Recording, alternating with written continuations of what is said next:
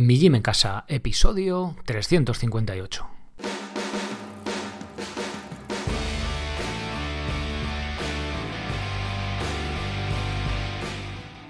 Muy buenas, bienvenidos a un nuevo episodio del podcast de Mi Gym en Casa, el programa, la radio donde hablamos de entrenamiento y de alimentación desde un punto de vista diferente e independiente. Y como no todo en la vida es comer y entrenar, pues también hablamos de estilo de vida, minimalismo, estoicismo, estas cosas que tienen más que ver con el cómo vivir. Pero hoy nos vamos a centrar en entrenamiento, más concretamente, más concretamente perdón, en entrenamiento aeróbico y dentro de esto en la técnica de carrera. Sois muchos los socios y los oyentes que corres de forma habitual a diferentes niveles, a nivel popular, a nivel más avanzado. Y el trabajo de técnica de carrera, pues es algo que no había tocado, que llevo meses eh, metiendo en mis, en mis rutinas de entrenamiento y que veo que tiene mucha importancia no solo para correr más rápido, que aunque no sea el objetivo, pues el objetivo principal de competir en mi caso, siempre gusta ir más rápido, ¿no? Con el mismo esfuerzo, pero también para prevenir lesiones. Soy muy pesado siempre con la técnica de los ejercicios de calistenia, de los ejercicios de fuerza, en que una técnica correcta, una técnica perfecta, si queremos llegar a ella, va a bajar al mínimo, va a minimizar el riesgo de lesión. Y en la carrera, pues es algo que eh, en la carrera, ejercicios de entrenamiento aeróbico, otros ejercicios, pues también tiene importancia. De hecho, de hecho, diría más porque la carrera es un gesto tan repetitivo, ¿no? Cada vez que vamos a correr haremos miles de pasos, ¿no? Miles de zancadas y que si están mal hechas, pues estamos enfatizando, pues, aumentando el riesgo de lesión, ¿no? Por tanto, y ya os digo, después de haberlo probado en mis propias carnes y mis propios tendones, para ser más técnicos, pues os traigo, junto con Mark Roach, tío, pues este curso, bueno, realmente de la mano de Mark, este curso sobre técnica de carrera. Mark estuvo en el podcast hace ya más de tres años, en el episodio 82. Es uno de los del, equipo de, fisios de, de Kipchoge, este, este hombre, pues, hombre, bueno, o extraterrestre, ¿no? Que ha bajado de las dos horas en, en, una, en una maratón y que, bueno, pues están el, al, en lo último en cuanto pues qué cosas podemos hacer pues para ser más eficientes, para evitar lesiones, ¿no? Que están pues digamos en la élite y sí que hablando con Mark, oye, a ver cómo trasladamos esto pues a corredores de niveles no avanzados. Bueno, tenéis tres niveles en el plan, que también esto es la presentación del, perdón, del curso de, fuerza para corredores que encontréis en la, en la pestaña en mijimencasa.com, en la pestaña específicos, los primeros tenéis ahí de, para corredores y ciclistas. Y bueno, cómo trasladar esos conocimientos ¿no? de, de, la, de la florinata del atletismo pues a, a, niveles más, más populares, niveles no tan competitivos y sobre todo que podamos hacer en casa y sin apenas material, ¿no? que es un poco este la, la esencia de, este proyecto, que no nos hace falta ni, ni muchos cacharros ni tener que ir a un gimnasio, sino pues en la comodidad del hogar o en la calle o donde os apetezca, pero sin necesitar llevar muchos cachivaches pues que podamos entrenar, ¿no? Y bueno, pues de esa, ese conjunto de los conocimientos de Mark en este sentido y llevados a la, a la simplicidad, pero no por ello eh, menos eficaces ni eficientes del, entrenamiento en casa, pues de aquí este, este curso de, de técnica de carrera. Bien, eh, he dividido esta entrevista en dos partes. La primera vamos a hablar un poco, pues a dejar la entrevista donde la retomamos, porque por aquella época no se había conseguido bajar de las dos horas en, en maratón. Hablaremos un poco de técnica de carrera, de por qué es importante si yo no voy a competir ni, ni, ni quiero ni a ningún objetivo por ahí espectacular, profundizaremos ahí. Y en la segunda parte, ya para socios, para el podcast premium, pues eh, será un poco centrarnos en el propio curso de técnica de carrera, llevando a preguntas que pueden surgir respecto a los ejercicios. Os invito a ir al curso, que tenéis donde os he dicho, la pestaña de específicos, y eh, abajo del todo está la sección de preguntas que corresponderá con ese segundo episodio del, del, podcast. Y bueno, ahí pues podéis, haré, vamos, he hecho un esquema de cada pregunta, pues por ejemplo, en el minuto 8, la pregunta sobre si la rodilla del skipping se sube mucho, ¿vale? Por poneros un ejemplo. Y así, si tenéis una duda concreta, no hace falta que escuchéis todo el episodio o si lo habéis escuchado, pues que podáis ir directamente a esa información que, necesitáis. Bien, eso será el episodio 359, pero ahora vamos con el episodio 358 y de nuevo tenéis aquí al gran Mark Roch, tío. Buenos días, Marc. Bienvenido de nuevo al podcast. Hola, muy buenos días a todos. Bueno, eh, cuéntanos, aunque es la segunda vez que vienes por aquí, pero cuéntanos a la audiencia quién eres y a qué te dedicas. Buenos días a todos, buenas tardes o noches, dependiendo de cuándo me escuchéis. Eh, yo soy Marc Roch, eh, atleta, fisioterapeuta y un poco de, todo, afincado en Kenia desde el año 2015 y que en la actualidad me dedico a contratar, a, gestionar lo que es la élite eh, en el maratón y en el medio maratón de, Valencia, Fundación Trinidad Alfonso soy un popurrí de muchas cosas, pero a mí lo que me chifla es el atletismo, es África y la biomecánica. Ya hablamos de ello, bueno, hace ya, voy introduciendo un poco a los oyentes que no lo hayan escuchado ya, en el episodio 82 de a raíz de una entrevista que te hizo, bueno, la SER a través del fallecido ya Mark Robinson. Y bueno, hablamos de correr descalzos, de la biomecánica, exactamente, ¿no? Del, de maratón, que lo estuve escuchando el otro día, es una pasada, de, de cómo los niños era importante que fueran de zonas rurales para que hubieran crecido descalzos, pero luego a la hora del, de la competición de élite es una desventaja por el agarre, ¿no? Digamos. Por la atracción, ¿no? Mejor dicho. Sí, sí, ah, claro, a ver, todo tiene sus, ventajas y sus ah, inconvenientes, por supuesto. Cuanto menor peso lleves en los pies, pues más económico es el gesto deportivo. Pero, pero hay que saber, claro, que la tecnología en, muchos aspectos pues ayuda mucho ¿eh? y el grip que tiene la, la, planta del pie, aunque es una piel pues muy adaptada al terreno, ¿eh? Ah, pues no es lo mismo que, el que puede mm, proporcionar una zapatilla, sobre todo si es una zapatilla con clavos. Eso es. Bueno, pues invito a los oyentes, si quieren profundizar en este tema en el que lo desarrollas eh, pues en, en, extensión, que escuchen el episodio 82 de hace ya tres años.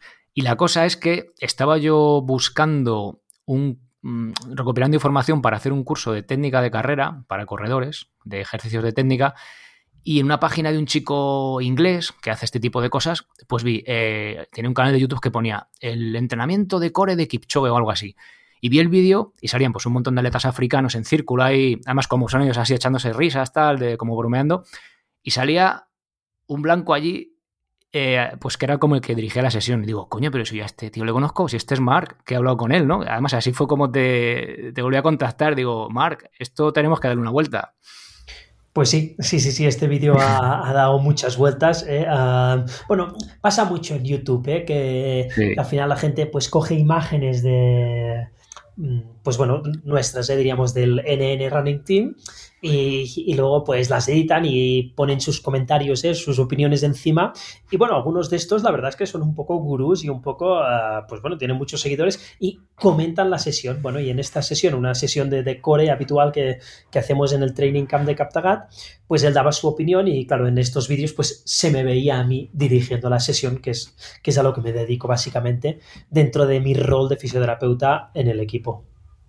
Exactamente, exactamente. Sí que es un poco el reclamo, ¿no? El sesión de core de Kipchoge o tal. Y bueno, pues es un poco, sí, ¿no? Mm, demasiado, ¿no? Decir demasiado de una imagen que has cogido por ahí de un trozo de una sesión. Sí, pero claro, ya se sabe, todo, esto vende, ¿eh? A ver, yo por, por respeto, ¿eh? Pues, tenemos, claro, puedo tener acceso a, muchísimas cosas, pero claro, diríamos, no, no, no, mi trabajo no es aprovecharme del nombre de Kipchoge para, para promocionarme a mí. Pero bueno, que lo hagan los demás. Hombre, si está en internet, pues supongo que, así funciona el mundo a día de hoy. Bueno, eso, aprovechando lo que has dicho, el curso que, bueno, que presentamos hoy de técnica de carrera, eh, o sea, aunque tú trabajes en el equipo con Pichoga y tal, no es el, entrenamiento que hace él, ni mucho menos, porque además adaptarlo eso pues, a un nivel popular eh, sería muy difícil, sino que simplemente aprovechamos tus conocimientos en ese campo con, con la élite pues, para conseguir un plan que podamos hacer en casa y adaptado pues a diferentes niveles, ¿no? También dejarlo claro eso. Exacto, sí, sí. A ver, es, como si, em, si yo fuera músico, ¿no? Y quisiera pues hacer un tutorial, ¿no? De, cómo tocar el piano, pues, pues seguramente no sería el tutorial para, para, alguien que ya forma parte de una orquesta y sabe hacerlo muy bien, sino que sería un tutorial para, para gente que está empezando de cero o para gente que ha empezado un poco, pues pues sin demasiada guía y, le vendrían bien afianzar algunos, algunos conceptos básicos. Pues esto es lo mismo con mi curso de técnica de carrera, adaptado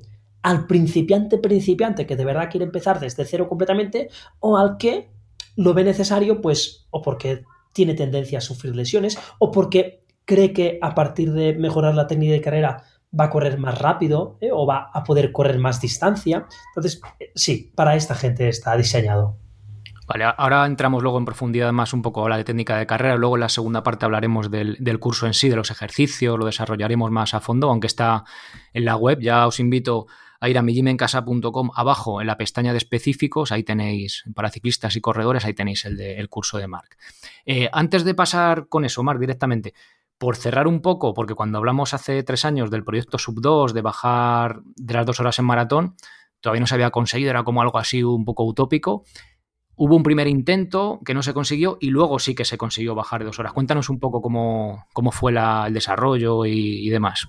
Sí, correcto. Em, esto, a ver, ya incluso antes eh, del Breaking 2 de, Nike, eh, pues estaba el científico Yanis Pitsiladis eh, con, esto, con este proyecto entre ceja y ceja y de hecho fue el proyecto que a mí me llevó a, África y me vinculó con, estos atletas. Pasa que, que luego el, proyecto el original, diríamos, el sub 2 de Yanis Pichiladis, pues no acabó de cuajar, ¿eh? porque no se supo rodear, diríamos, de, los equipos, de los patrocinadores, de, las personas necesarias para llevarlo a cabo.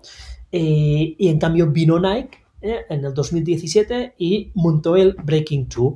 Ah, consiguió a tres atletas, un keniano, un etíope y un eritreo, para, para que lo intentaran en el circuito de Fórmula 1 de Monza y solo uh, Eliud Kipchoge estuvo realmente ahí a las puertas, ¿eh? que se quedó a 25 segundos de, conseguirlo. Se pensó, yo también lo pensé, pues que era, esto es una cosa pues que se intenta una vez y ya está, no, no, no, no admite réplicas, no admite segundas oportunidades, también porque porque el estrés que se causa pues a, al atleta, diríamos, a la situación, ¿eh? al, o el riesgo, diríamos, a, que no salga bien por segunda vez, yo pensaba, digo, no, no, no, nadie se va a atrever una segunda vez. Pero en 2019, pues el Kipchoge mm, sorprendió a, propios y extraños porque ah, lo intentó de nuevo, ahora auspiciado ¿eh? por, por el equipo Ineos, Mm, que, que, tiene equipo de ciclismo, que tiene equipo de Fórmula 1, que tiene equipo de, de, la Vuelta al Mundo de, de Vela y, mm, y, lo consiguió. Lo consiguió en la ciudad de, de Viena. Perdona tu momento, eh, pero es que parece que el vecino ha puesto uh, sí, se ha a, a, muerte. Bueno, oye, cosas del, cosas del directo. Eh. Bueno, voy a cerrar la ventana, por lo menos quizá ahorramos un poco de, de ruido. ¿eh? no te preocupes. Eh, hay, hay, alguno de los oyentes del podcast que me decía, claro, que, el récord, pues claro, eh, pues que si las zapatillas de placa de carbono, que si había un coche que les hacía de pantalla, bueno, que eran unas condiciones, por decirlo de alguna manera, demasiado idóneas. Eh, ¿Será posible replicar en una maratón normal este récord a, corto o medio plazo? ¿Cómo lo ves? Claro, eh, en un principio siempre habría dicho que, uff, esto, para esto falta mucho. ¿Que se conseguirá? Sí. ¿Cuándo? Pues no lo sé. Pero estoy viendo que, quizá falta bastante menos de lo, que, de lo que la mayoría de los mortales pensamos, porque se está mejorando mucho. La densidad de atletas eh, capaces de correr muy rápido, pues también está, también está aumentando. Entonces, a ver, pero, pero también a la vez es difícil, porque, porque incluso cuando todos los ingredientes ah, están controlados, siempre puede pasar que, eso, que, que, haya un día de mala suerte, que algo pase, que, o sea, tiene que ser todo tan perfecto, diríamos que sí, que a medio plazo, a corto plazo no, pero sí a medio plazo, más que a largo plazo, se conseguirá en alguna maratón. ¿Te atreves a dar eh, margen y nos vemos luego dentro de ese tiempo? No, no, me atrevo. no me atrevo. es que es muy difícil, claro. Sí, porque, porque, porque influyen demasiados factores. ¿eh? Sobre todo, el primer factor es, la materia prima. A ver qué atletas lo pueden conseguir. El Kipchoge lo puede conseguir, pero diríamos, mm, ¿cuántos años de carrera deportiva le quedan? ¿Eh? Y, y, que, y que y que luego coincida que todo lo demás esté alineado. Y cuando ya no esté el Kipchoge, pues bueno, hay algunos atletas que están apuntando maneras, pero tantas, tantas. ¿Y cuánto tardaremos a tener uh, un atleta, pues eso, ¿no? Del mismo potencial o mayor que el Kipchoge? Pues, es, muy difícil a, eso, ver de cuánto tiempo estamos hablando hacer. Ya, ya, que has sacado el tema de Kipchoge, el, una persona tan físicamente espectacular, ¿no? Que, sea capaz de hacer esto, aunque sean condiciones acotadas y tal, pero bajar, correr es por debajo de 3, ¿no? El 1000. Oh, es bastante, bastante por debajo de 3, sí. Es que es una locura. pues eh, eso nace, se hace, tiene que ver con el. Bueno, creo que por genética seguro, ¿no? Pero también el entrenamiento, también la forma de de ser serio en el entrenamiento. Cuéntanos un poco cómo, cómo es Kipchoge. Claro, en este aspecto, por supuesto, o sea, todo suma. ¿eh? Es necesario tener talento, pero también es necesario entrenar ese talento. Em, el deportista de alto nivel no ni gana por casualidad ni, ni gana porque tiene suerte. Estas dos, estos dos factores colaboran, pero no, o sea, pero no son suficientes para explicar, vamos, ni, un ápice del, éxito, sobre todo el éxito en carreras deportivas largas como la que ha tenido el Kipchoge. Por lo tanto, teníamos, o sea, es, es, un cúmulo de muchos ingredientes ¿eh? que hay que tener ahí, pues eso, controlados, controlados ¿eh? y, trabajarlos bien. Sí, que no vale que aunque hayas nacido muy bueno o que te mates a entrenar, que tienen que darse los dos, las dos coincidencias para que llegues a tan arriba. Claro. Sí, sí. Bueno, vamos a hablar de. Venga, vamos a empezar ya a hablar de técnica de carrera. A ver, a alguien que nos escuche, yo hasta hace muy poco tiempo era uno de ellos. Eh, ¿Por qué es importante? Vamos a ver, si yo corro popular, que me sales, me gusta salir a rodar y tal, ¿por qué voy a hacer un entrenamiento específico de carrera si no quiero competir ni, tampoco mm, quiero conseguir ningún objetivo especial?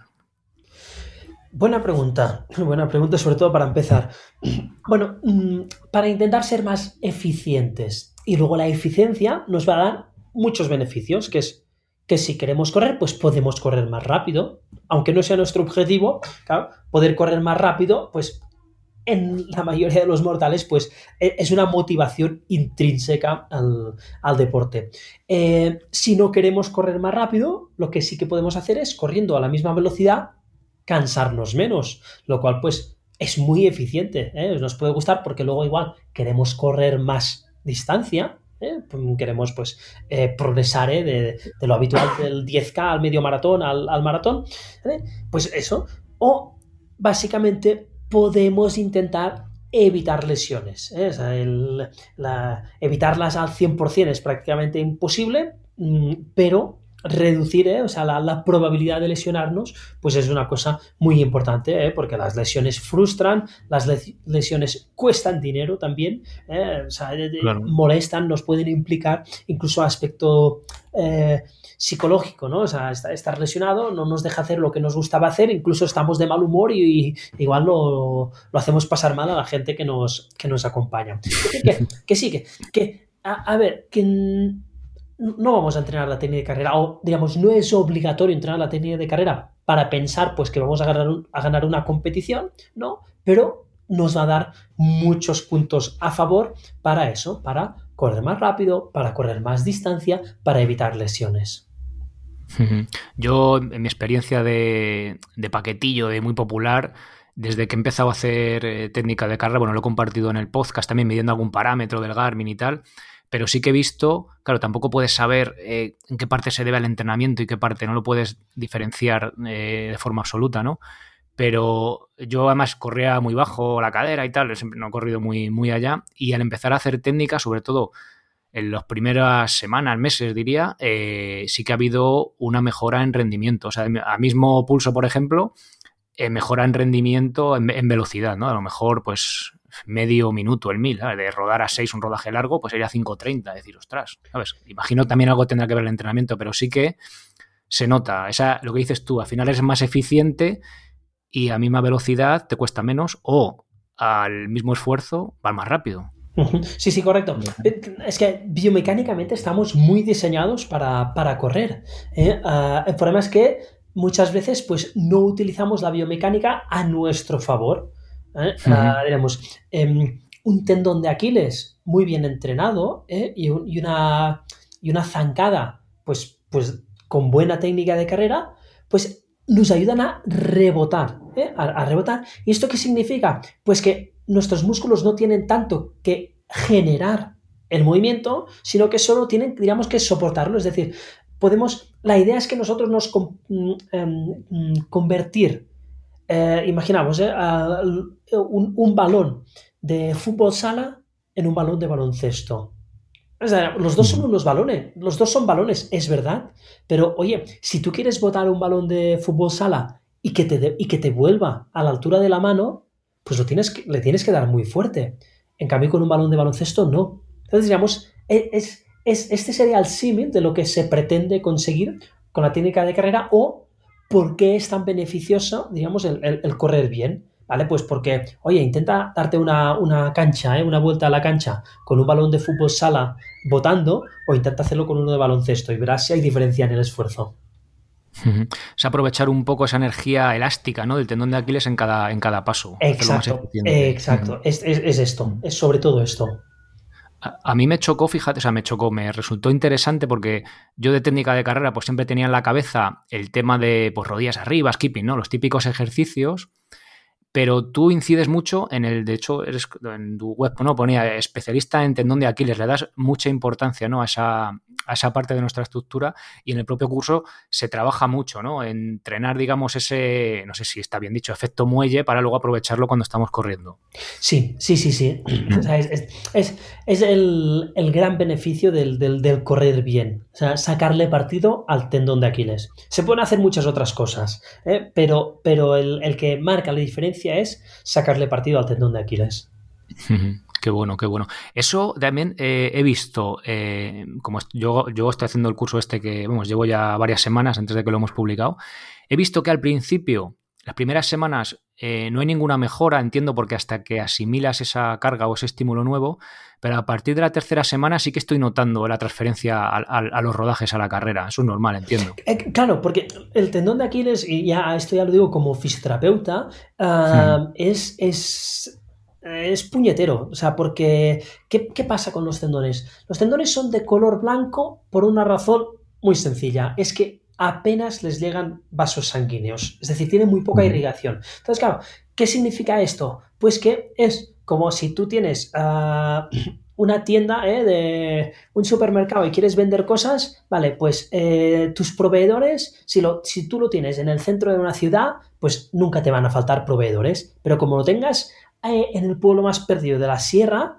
pues pues, pues claro, o sea, ahí va, van a llegar las cosas en, cuenta, en cuentagotas. Pues esto le pasa a los tendones de Aquiles. O sea, los nutrientes que, que, lo reparan cuando está dañado o que lo, lo mejoran cuando le damos entrenamiento, pues le llegan en cuentagotas. Entonces, claro, así como un músculo, incluso un hueso, ¿eh? que los huesos también son blancos, pero claro, es como los vemos, pero por dentro hay mucha vida, ¿vale? Em, podríamos pensar que también tardan en regenerarse, no, pero es que ahí les está llegando sangre continuamente, pues te rompes un hueso, en, en muy poco ya se está regenerando, un músculo también, un tendón tarda muchísimo. Y por esto las primeras sesiones eh, del curso pues son prudentes, ¿eh? porque el, tendón tardará todavía ¿eh? unas semanas en ir adaptándose y no nos podemos pasar. Es decir, si, si, si, le damos más caña de la que el tendón puede tolerar, luego sí que vamos dos pasos atrás y, hay que vigilar. Eh, es el principal problema con el que nos podríamos enfrentar, porque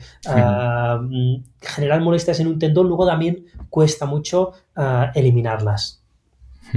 Sí, porque por lo que dices tú, ¿no? Al final la capacidad de adaptación es lenta, tanto como para curarte como para adaptarte, ¿no? A que vaya mejor. Correcto. Sí, sí, sí, correcto. A ver, vamos a seguir con técnica de carrera. ¿Hay alguno de los ejercicios que recomiendas descalzo y otros que, bueno, pues que ya es un poco a lección del, de elección particular, ¿no? ¿Por qué es importante eh, hacer algunos ejercicios de técnica de carrera descalzos? Eh, realmente yo los recomendaría todos, pero es verdad que, que, cuanto más controlado sea el, entorno, pues más fácil es trabajar de manera descalzo y cuando menos controlado sea el entorno, pues, pues no está de más eh, a ponernos unas zapatillas, ponernos algún, algún calzado para, para protegernos. Pero es verdad que entre algunos ejercicios de los que comento, pues está eso, hacer un skipping en, casa, ¿eh? O, saltar a la cuerda. Bueno, con saltar a la cuerda, vigilar sobre todo que no nos demos con la cuerda en los dedos, que esto a veces depende del material de la cuerda, pues eh, duele un poco, ¿no? Pero subir escaleras, ¿eh? Pues, pues son ejercicios que se pueden hacer descalzos porque es un entorno muy controlado, los hacemos en, casa, ¿eh? entiendo que en casa todos barréis ¿eh? a, menudo. Sí. y entonces, claro, ¿qué pasa? Que con esto añadimos eh, dos factores muy importantes. El primero es propiocepción, ¿eh? una palabra un poco rara, pero ¿qué significa? Pues, pues sensibilidad, es decir, notar cosas. Claro, cuanto menos calzado tengamos, cuanta menos cosa tengamos entre la piel y el, y el suelo, pues más cosas vamos a notar. Entonces esto va despertando, ¿eh? va mejorando esta, esta, capacidad que se llama propiocepción y que nos va a ayudar en, un futuro, pues, pues a, que nos adaptemos muy bien al, entorno, hasta el punto que si quisiéramos, con el debido entrenamiento, podríamos correr por fuera eh, sin, zapatillas. Yo esto no lo recomiendo porque realmente esto requiere mucho entrenamiento, pero es verdad que el cuerpo humano está adaptado para poder hacer esto con el debido entrenamiento.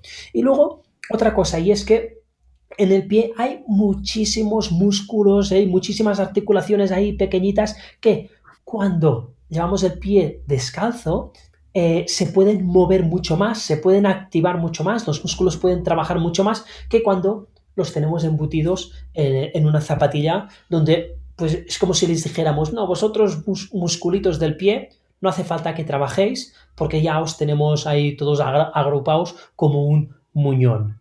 Pues claro, de, de tanta... O sea, al final llega un momento que tienen tanta pereza ya que no saben ni siquiera trabajar. Pues a despertarlos un poco. Bueno, lo que has comentado respecto a poder correr en el exterior descalzo y tal, que depende también del tipo de terreno y luego si quisiéramos hacer eso, es una transición de meses muy paulatina para evitar, evitar lesiones y demás. Sí, sí, trayendo, trayendo eso a los ejercicios de técnica de carrera, igual yo la recomendación que haría, si jamás hemos hecho nada descalzos en cuanto a técnica y tal, que los primeros ejercicios, o sea, que la adaptación sea incluso más progresiva que el nivel básico, ¿no? más fácil, que luego veremos cómo adaptarlo, para que no el primer día, que luego al día siguiente te levantes y digas, joder, no puedo casi ni andar, ¿no? O no dar un estímulo demasiado fuerte eh, si nunca hemos expuesto a ese, a ese estímulo, ¿no? no Nuestras estructuras del pie. Sí, sí, sí, por supuesto. Claro, ¿cuál, es el problema principal al que, al que nos encontramos cuando, mm, cuando prescribimos ejercicio? Eh, eh, los médicos no tienen muy fácil, ¿no? Pues porque dicen pues tantas pastillas cada hora eh, o cada X horas y, y, porque, porque es una cosa completamente externa al cuerpo y que, y que se sabe que esa dosis pues, pues funciona en general. El problema es que el ejercicio eh, la dosis que el cuerpo recibe depende mucho de en qué, mm, digamos, que cuán entrenados estemos nosotros. Claro, claro. Ah, entonces, pues, pues lo que para una persona pues sería un estímulo de, un 1 entre 10, para otra persona puede ser un 10. Entonces, claro, aunque hemos dividido el, los programa, el programa en, en, diferentes categorías, incluso dentro de la categoría, yo os pido que seáis eh, un poco eh, que escuchéis bien el cuerpo y si hace falta empezar con zapatillas eh, estos primeros días, pues ningún problema. Ah, o sea, aquí no, no, hay, no, hay, malas, malas prácticas, diríamos. Se, trata siempre de entrenar y progresar. Exactamente. Vamos a hablar de. Hay una parte de los ejercicios que son de, de aterrizar de antepié ¿Qué es esto de aterrizar ante pie? Que a veces hay un poco de, que no nos enteramos bien, que parece que es ir de puntillas. Explícanos qué es. Sí, básicamente cuando, cuando queremos que el tendón de Aquiles actúe como muelle, lo que necesita este tendón de Aquiles es, digamos, que, el talón no toque al suelo. ¿eh? O diríamos, es que si lo toque, pues diríamos que lo esté rozando, que, o sea, que no haya un apoyo ¿eh? con, el, con el talón, ¿eh? sino que quede eso medio flotando o casi flotando. Entonces, para hacer eso, pues deberíamos colocar el peso de nuestro cuerpo en la, digamos, en la mitad delantera del pie. O sea, no, no significa eso, no significa ¿eh? Eh, el, el, digamos, solo en los dedos. Digamos, eso, no es la mitad, eso es, eso mm. es, una décima parte del pie. Entonces, digamos, el, ¿dónde están los, ah, los callos? Eh? Ah, digamos, el, la parte eso del pie eh, y, y, hasta, hasta la zona del puente es lo que interesa que toquen el suelo y que el talón, si llega a tocar el suelo, que sea, diríamos, solo como una sensación de, roce, que, que, no, que no se apoye. Pero, pero eso hablando de los ejercicios, pero a la hora de correr sí que tiene que apoyar el talón. Pues depende, claro, a ver, si tenemos un, tendón de Aquiles muy reactivo y sobre todo también si vamos bastante rápido, es muy posible que no llegue a tocar, pero, pero eso ya llegará. Es decir, no lo forcemos. No, no se trata de decir, ah, como Mark ha dicho que, ah, tengo que activar el tendón de Aquiles, pues a partir de ahora me voy a correr solo con la parte delantera del pie, haciendo un apoyo de antepié. Vale, pues seguramente si no estás entrenado, lo único que vamos a conseguir es que tu tendón de Aquiles se lesione. Entonces, digamos, el cuerpo tiene sensores por todos lados, ¿eh? o sea, eh, tenemos más sensores que cualquier teléfono móvil para, para, mm, para calibrar a lo que estamos preparados y para lo que no estamos preparados. ¿Vale? Entonces, eh, el cuerpo sabe que un tendón de Aquiles en forma eh, rebota y que por lo tanto nos permite correr más, más rápido. Entonces, cuando nuestro tendón de Aquiles esté preparado, no hace falta ni que siquiera que lo pensemos, ya correremos de antepié. Eso es, en cambio, si forzamos ese, ese correr de antepié cuando nuestro tendón de Aquiles no está preparado todavía, el cuerpo no le gusta, por eso no lo está, digamos, no está haciendo el apoyo de antepié, entonces forzamos eso tendremos tendencia a, lesionarnos. Entonces, en los ejercicios de técnica de carrera, yo voy entrenando esto en entornos controlados para que poco a poco al correr vaya apareciendo este gesto. Pero no hay que forzarlo a la hora de correr. Y, y, lo que has dicho además, ¿no? Eh, o sea, no es igual rodar a, 5 el 1000 que los apoyos que haré o el tipo de apoyo cuando vaya a 3 el 1000, ¿no? Exacto. De hecho, mm, mucha gente se piensa, pues eso, ¿no? Que, los deportistas de élite, pues incluso cuando corren lentos, pues, pues van pisando el antepié. No, no, para nada. O sea, de hecho, cuando se corre lento, pues la técnica de correr lento es diferente a la técnica de, técnica de correr despacio. Eh, perdón, rápido. Entonces, eh, es que a velocidades lentas tenemos el, el rebote del tendón de Aquiles quizá no es eficiente. Porque si tenemos un tiempo de contacto demasiado largo, digamos, donde un muelle ya habría perdido esa fuerza, ¿qué pasa ahí? esa fuerza se transforma en, energía calorífica, ¿eh? o sea, no, no en energía cinética. se disipa, ¿no? Digamos, no se aprovecha. Se, disipa. Entonces, claro, el cuerpo piensa, dice, a ver, ¿por qué estoy aquí aguantando una, un Aquiles ahí tanto tiempo y tan fuerte? Y esta energía se me disipa en forma de calor, en lugar de devolverme el movimiento, pues apoyo de talón y tiramillas. O sea, si corremos lento, vamos, es, es, eh, es, estúpido y por eso no se hace eh, correr de antepié. Pero a medida que vamos corriendo más rápido, ya el apoyo se va trasladando de manera automática hacia la parte anterior del pie. ¿Podríamos decir una velocidad? No lo sé, te pregunto, igual no se puede. En el que sí que empieza a ser eficiente el tendón de Aquiles. Por ejemplo, yo que sé, si vas a 7000, que vas a trote ahí súper parado, pues obviamente no, pero ¿hay algún momento no, esto ya depende de mucho de, cada corredor e incluso de la morfología. Claro, hay gente que tiene los tobillos ah, muy, muy laxos, pues, pues mm, tardarán muchísimo, o sea, tienen que ir muy rápido para conseguir esta, ah, eso, o sea, que el, que el, talón no toque el suelo. En cambio, hay gente con los, mm, digamos, con, con, los tobillos con tan poca movilidad, con un tendón de Aquiles tan rígido, tan rígido, tan rígido, que a veces incluso caminando, o sea, hay gente que le ves caminar y dices, va caminando de puntillas. Es decir, es que, es que solo con el caminar ya, ya, ya tiene el talón medio flotando ahí, que sí, hay, muchos factores, pero es verdad que una propia persona, pues eso, a medida que corre más rápido, pues eh, anterioriza el, apoyo. Hay algo que has, dejado caer en el, en el que decías que no tenemos que forzar el aterrizar más o menos de antepié, sino que es algo que mecánicamente hará nuestro cuerpo. Es decir, que las mejoras en técnica cuando estamos ya corriendo tienen que ser inconscientes, que si son de forma consciente ya deja de ser eficiente y tal, porque además esto, bueno, lo hablamos fuera, de, fuera de, micrófono respecto al tema de la frecuencia de, de zancada, ¿no? Eh, eh un poquillo esto por aquí. Sí, mira, esto mm, se parece mucho a la película de Karate Kid, ¿eh? aquello de poner cera y pulir cera, ¿eh? que, parece que dice, a ver, aquí no me estás enseñando a, hacer karate, sino que me estás pidiendo que te limpie la casa, ¿vale? Pues, pues es, un poco, es un poco lo mismo. Ah, con los ejercicios de técnica de carrera, puede parecer ¿eh? que, pues que no estamos haciendo nada ah, referente al correr, pero, pero sí que lo estamos haciendo. Estamos poniendo las piezas necesarias para que el cuerpo cuando corra, cuando quiera correr, pues corra mejor. ¿Vale? Y en cuanto a lo que dices tú de, forzar los, los, cambios o no, esto es una cosa muy interesante. Y es que cuando hablamos de, eficiencia de carrera, de economía de carrera, es decir, de, pues, pues de, mejorar el rendimiento, ¿no? de poder correr más rápido o poder correr más distancia, ¿eh? eh el cuerpo siempre escoge la manera que tiene más económica de correr.